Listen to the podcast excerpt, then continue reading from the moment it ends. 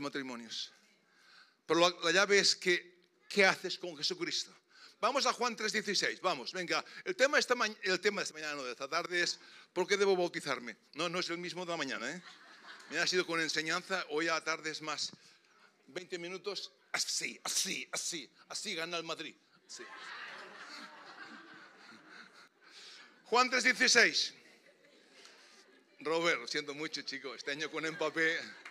¿Puedes quitarte? ¿Pero qué, qué hace con la barbita? ¿Qué has hecho penitencia o qué? ¿Que no venga empapé o qué? ¿Qué pasa? Robert está, está un poquito asustado. Dice, pues si viene Mbappé no vamos a... dice, ay, ¿qué pasará? Bueno, tranquilo, no va a venir muchos millones. No sé. La Biblia, vamos, Juan 3:16. De tal manera. No me diga que no lo sabe, por favor, que me, me voy. Amó Dios al mundo.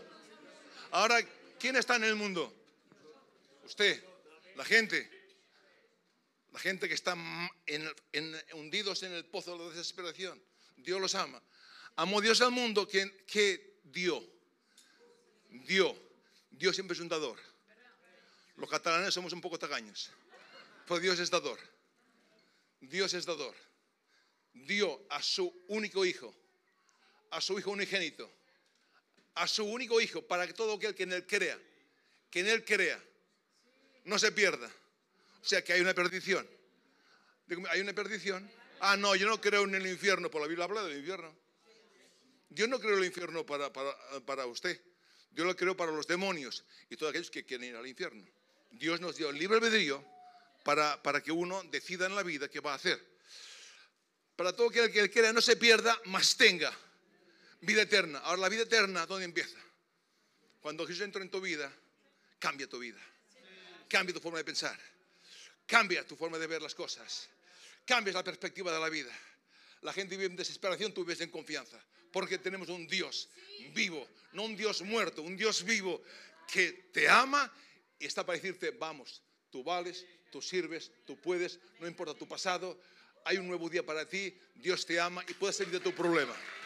Escúcheme. Ahora quiero que veas, dele esto, dele el valor, el amor de Dios el amor de Dios es el poder más grande. El poder, porque lo hemos leído, es el poder más grande. ¿Quién daría a su único, a su hijo? El poder más grande y a su hijo que era el hijo de Dios, que no había pecado nunca.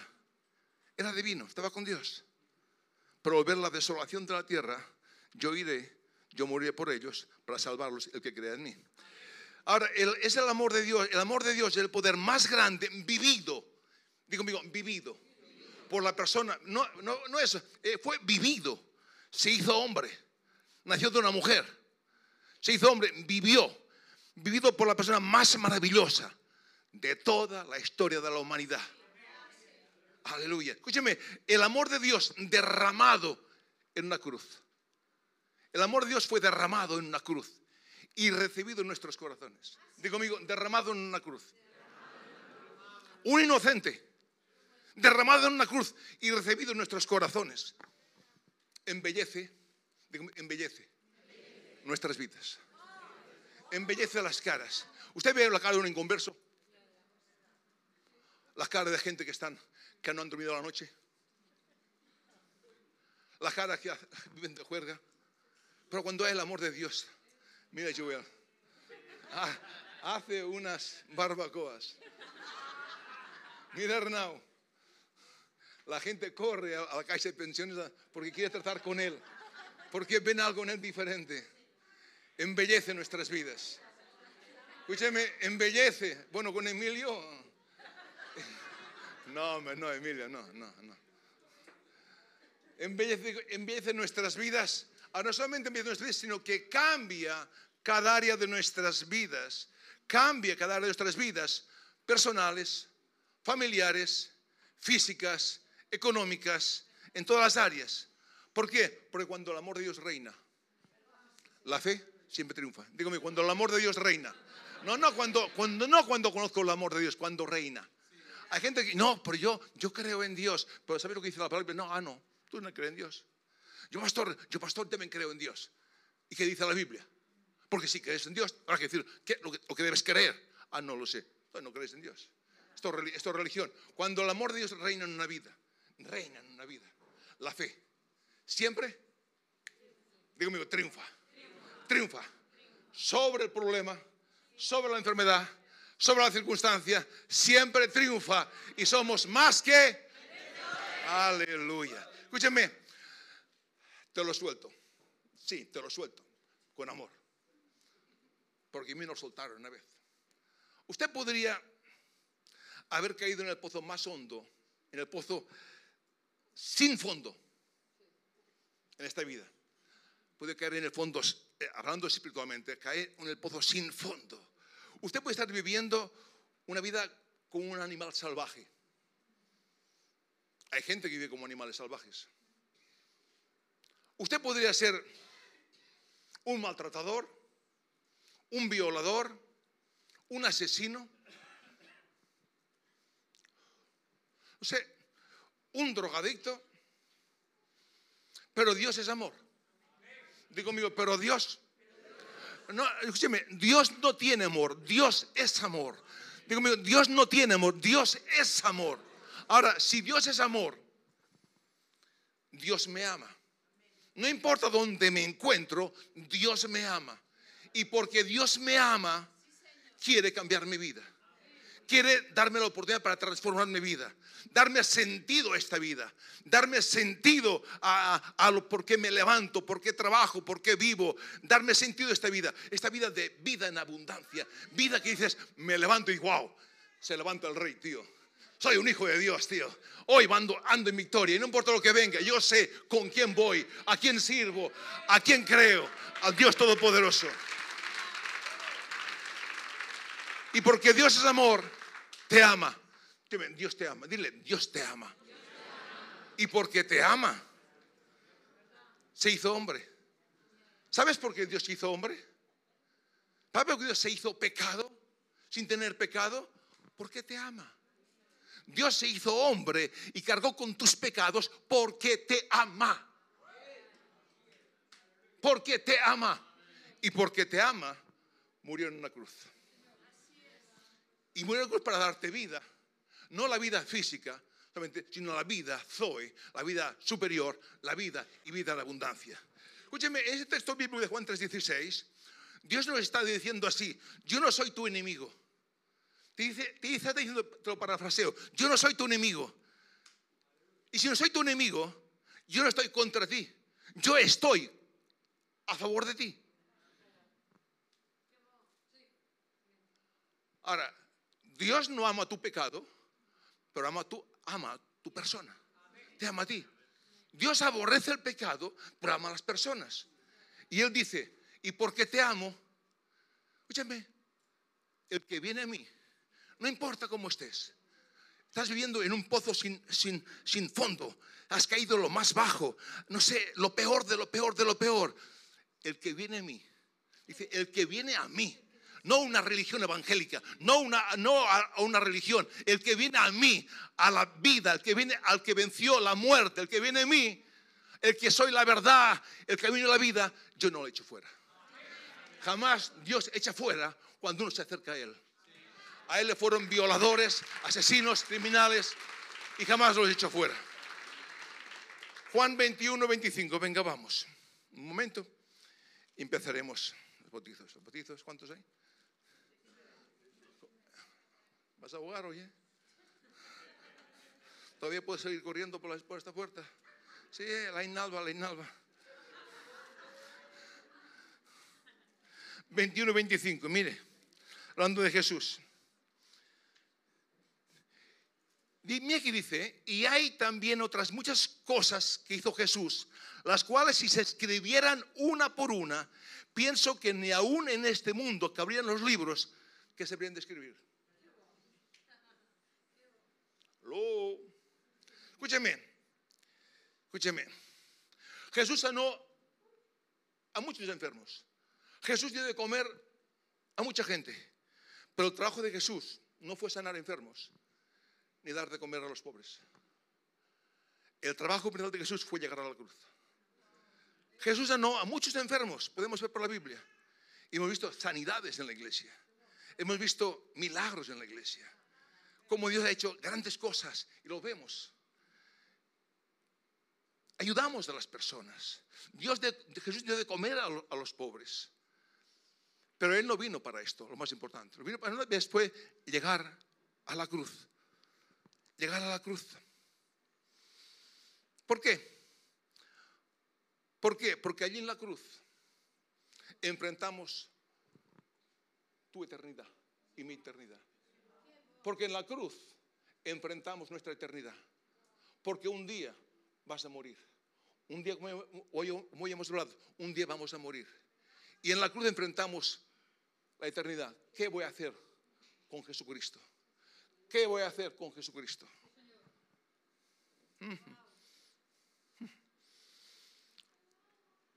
Unos para salvación y otros para condenación. La pregunta es, ¿de cuál eres tú? No, no, yo, yo creo, yo, yo sigo con mi vida. Recuerda que un día, un día estarás delante de Dios y te pedirá cuentas por lo que has oído. Y Dios no creó el infierno para usted, lo creó para el diablo, pero nos da libertad para decidir nuestro futuro. Usted decide qué clase de ladrón, no, no es un ladrón, pero había dos ladrones. Uno que se burlaba de Jesucristo, se burlaba de él, y otro que dijo, todavía en la hora más fatídica, te burlas de, te burlas de Jesús. Tú y yo morimos porque lo merecemos, pero este es inocente, nada ha hecho. Él le dijo, Jesús, acuérdate de mí cuando vengas en tu reino. Le pidió perdón por sus pecados. Jesús le dijo al ladrón, no al Papa de Roma, al ladrón, hoy estarás conmigo en el paraíso.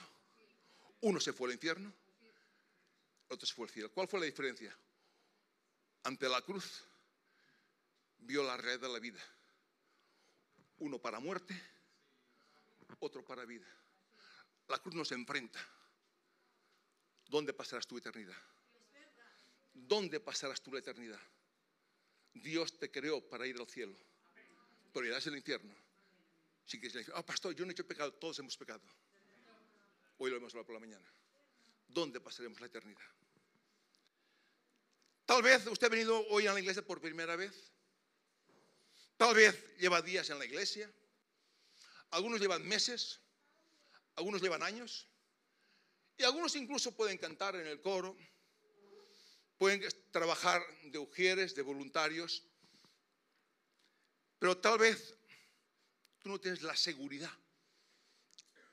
El primer día que vienes, llevas días, llevas meses, algunos llevan años, pero llevando años, incluso trabajando como voluntarios, no tienes la seguridad de que Jesús vive en tu corazón. No tienes la seguridad, tú plantas ante el espejo y dices, yo puedo, puedo, puedo hacer el pamplina en la iglesia, pero cara a cara, en mi espejo, yo sé que Dios no está en mi vida. Yo sé que mi vida está anclada todavía en el pasado. Yo sé que estoy en la iglesia, sirvo a Dios, pero mi vida todavía está anclada en mi ayer, en los pecados de mi pasado. Quizás vienes por primera vez y oyes el mensaje. Y Dios te dice, ¿qué harás? ¿qué harás conmigo? El que no recoge, desparrama. Quizá usted está aquí esta, esta, tarde y está en el coro, está en la caja, está en Ujier, está predicando, no sé, y está allí. Pero cuando está cara a cara, está diciendo, pues todavía tengo pecados que lo estoy disfrutando, que todavía el diablo me está atando, me está controlando. Hay una fachada, pero realmente es tu momento para decir, yo, llevaba unos cinco años con el, Señor y un día en el estadio de Montjuic, ante 20.000 personas, Gigi Ávila hizo un llamado. Pero todavía en mi vida iba de cambio, ¿eh? proceso de cambio. Y cuando hizo el llamado, después de cinco años, salté, brinqué de las gradas y fui abajo. Y me, dijo, ¿por dónde vas, loco, si tú ya te bautizaste hace tres años? sabía que sabía que sabía que, que necesitaba algo más. Y tuve un encuentro con Jesús. Y sí, Ávila, me acuerdo que me llamó, había más de mil personas bajo recibiendo a Jesucristo, porque había más de 20 mil personas. Y me dijo, tú, ven, me cogió por el hombro, me llevó a la oficina y me dijo, no sé por qué, porque hay un plan para tu vida. Oro por mí. Y desde que oró por mí, mi vida fue transformada, cambiada, liberada. Después vino, vino, que vino Domata, vino todo esto. Pero Jesús, de verdad, ya no, pero pastor, yo llevo la iglesia. No, porque das tu vida, no está en línea con la palabra de Dios. Hoy es tu oportunidad. La cruz siempre nos, nos va a enfrentar. Escúcheme, si la parte de tu vida se encuentra al mar de este mundo, pero usted ve, que no hay resultados, que las cosas no ocurren en tu vida, no ocurren en tu matrimonio, no ocurren en tu economía, no ocurren en tu salud, no ocurren en la vida social, no hay estos resultados. Yo te invito hoy que dejes tu barca y subas a la barca de Jesús.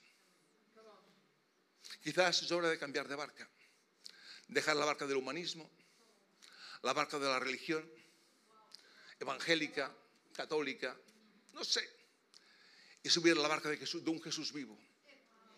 Porque no te va a salvar cantar aquí. A mí no me va a salvar predicar. A mí me va a salvar una vida con Jesucristo. No me va a salvar que fui al seminario bíblico y, perdí que mejor o peor. Lo que me va a salvar es tener una vida real con Jesús. Y que el mundo pueda ver a Jesús a través de mi matrimonio. Que la gente pueda ver a Jesús a través de mi forma de hablar, de mi forma de tratar a las personas.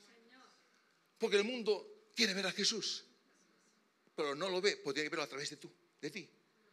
Y cuando hay un cambio de vida, cuando hay un cambio de vida, la gente realmente corre a Jesús porque dice, quiero que tienes tú.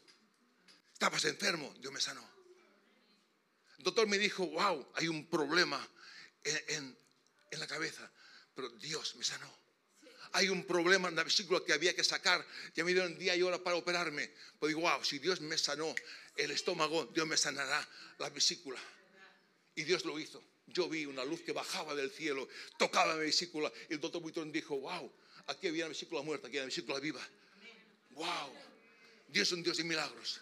Pero lo más importante es, ¿dónde pasaremos la eternidad? ¿Dónde la pasaremos? Si hoy llegara tu muerte, que Dios no quiera, y tuvieras, te encontrarás con Dios cara a cara, y, Él te dijera, ¿por qué crees que debes entrar aquí en el cielo? ¿Qué le dirías? No, porque soy buena persona. No vale. Te que no vale. Porque nunca cometí. No, esto no vale. Si no tienes la sangre de Jesucristo, si no tienes la marca de la sangre, si no tienes a Jesús en tu vida, nadie va al cielo si no pasa por Él. Aleluya. Le invito a todos ustedes, por un momento, que se pongan en pie, por favor. Por favor, con respeto ahora, por favor, con respeto. Si quiero usted repetir esta, esta confesión de fe, es tu momento para decir ante la cruz, yo decido ser como aquel ladrón que dijo, Jesús, perdóname, porque he pecado contra ti. Era un ladrón, todo lo que era un ladrón, pero se arrepintió. Yo no sé lo que tú eres, ni me importa. Dios lo sabe, pero Dios vino para darte vida y vida de abundancia. ¿Qué vida te espera así? De fracaso en fracaso, de derrota en derrota, de emoción en emoción. ¿Qué vida te espera? ¿No crees que es mejor bajar de la barca de tu vida que ha sido un fracaso y subir a la barca de Jesucristo? Es día, es tu hora. Repite conmigo esta tarde si quieres. Señor Jesucristo, yo te pido perdón por mis faltas, por mis errores y por mis pecados. Y en esta hora yo te confieso como mi Señor, mi Rey y mi Salvador y por la fe en ti, Jesús, yo a partir de hoy me declaro un hijo y una hija de Dios. Padre, bendigo, Señor, a esta iglesia. Bendigo a cada persona que ha orado esta, esta, esta oración, Señor. Tráelos a la iglesia, Padre. Que aprendan tu palabra, Señor. Y que vivan la vida que tú crees que vivan, Padre. Puedes un momento tomar asiento, por favor, un momento tomar asiento. Y ahora, por un momento, por un momento, me dirijo a los, a los bautizados, a los que se bautizan. Escúcheme, el bautismo, he visto siempre que a veces muchos se bautizan y poco, a veces, pues, una emoción, un sentimiento, y después, al tiempo, pues, siguen su vida. El bautismo no es una opción, no es un sentimiento, es una decisión. El primer paso de nuestra fe en Jesucristo es la obediencia. El primer paso, decir que yo creo, es la obediencia. Je- Jesús dijo, el que crea y sea bautizado, no vale el bautismo de dos meses, no vale, es falso. Porque dice, el que crea, dile a un niño de dos meses, ¿tú crees en Jesús? Mm, No te dirá nada. El que crea, el que crea. Dile a este niño, ¿cómo se llama? ¿Cómo? Einar, ¿tú crees en Jesucristo? Joel, ¿tú crees en Jesucristo? La religión te va a matar. Jesús es vida, no es religión. Entonces, no es una opción, no es un sentimiento, es una decisión. Oye, te digo esto y termino. El nivel de interés que ustedes tengan por la iglesia local, por la iglesia palabra de fe, determinará vuestro nivel de crecimiento. Porque fueron bautizados y se añadieron a la iglesia. ¿Para qué en la iglesia? Para crecer en la palabra de Dios. Porque aquí formamos personas, matrimonios, empresarios. Formamos personas para una vida de victoria. O sea, el nivel de interés que ustedes tengan por, la iglesia vuestro nivel de crecimiento. Crecimiento lleva madurez y madurez trae éxito. ¿Quieren éxito con Jesucristo? Necesitan estar en la iglesia, venir a la iglesia, formarme en la palabra, crecer, tener madurez. Voy cambiando mi forma de pensar, vieja. Pienso ahora de acuerdo a la palabra de Dios, hablo la palabra de Dios. La semilla que produce la palabra produce vida, empieza a traer vida, cambios. Y realmente Jesús funciona. Y ves como vuestros hijos serán salvos, pero hay que tomarlo en serio. Aquí somos una iglesia, no marcamos, la gente no la marcamos, la amamos. La gente no pasamos lista, los amamos, pero la iglesia es vuestro futuro. Es un futbolista de éxito, un jugador de básquet de éxito, un futuro de éxito, pero con Jesucristo se puede. Fuera de Jesús no es, posible. Amén. Así que gracias por su atención. Dios les bendiga y seguimos adelante.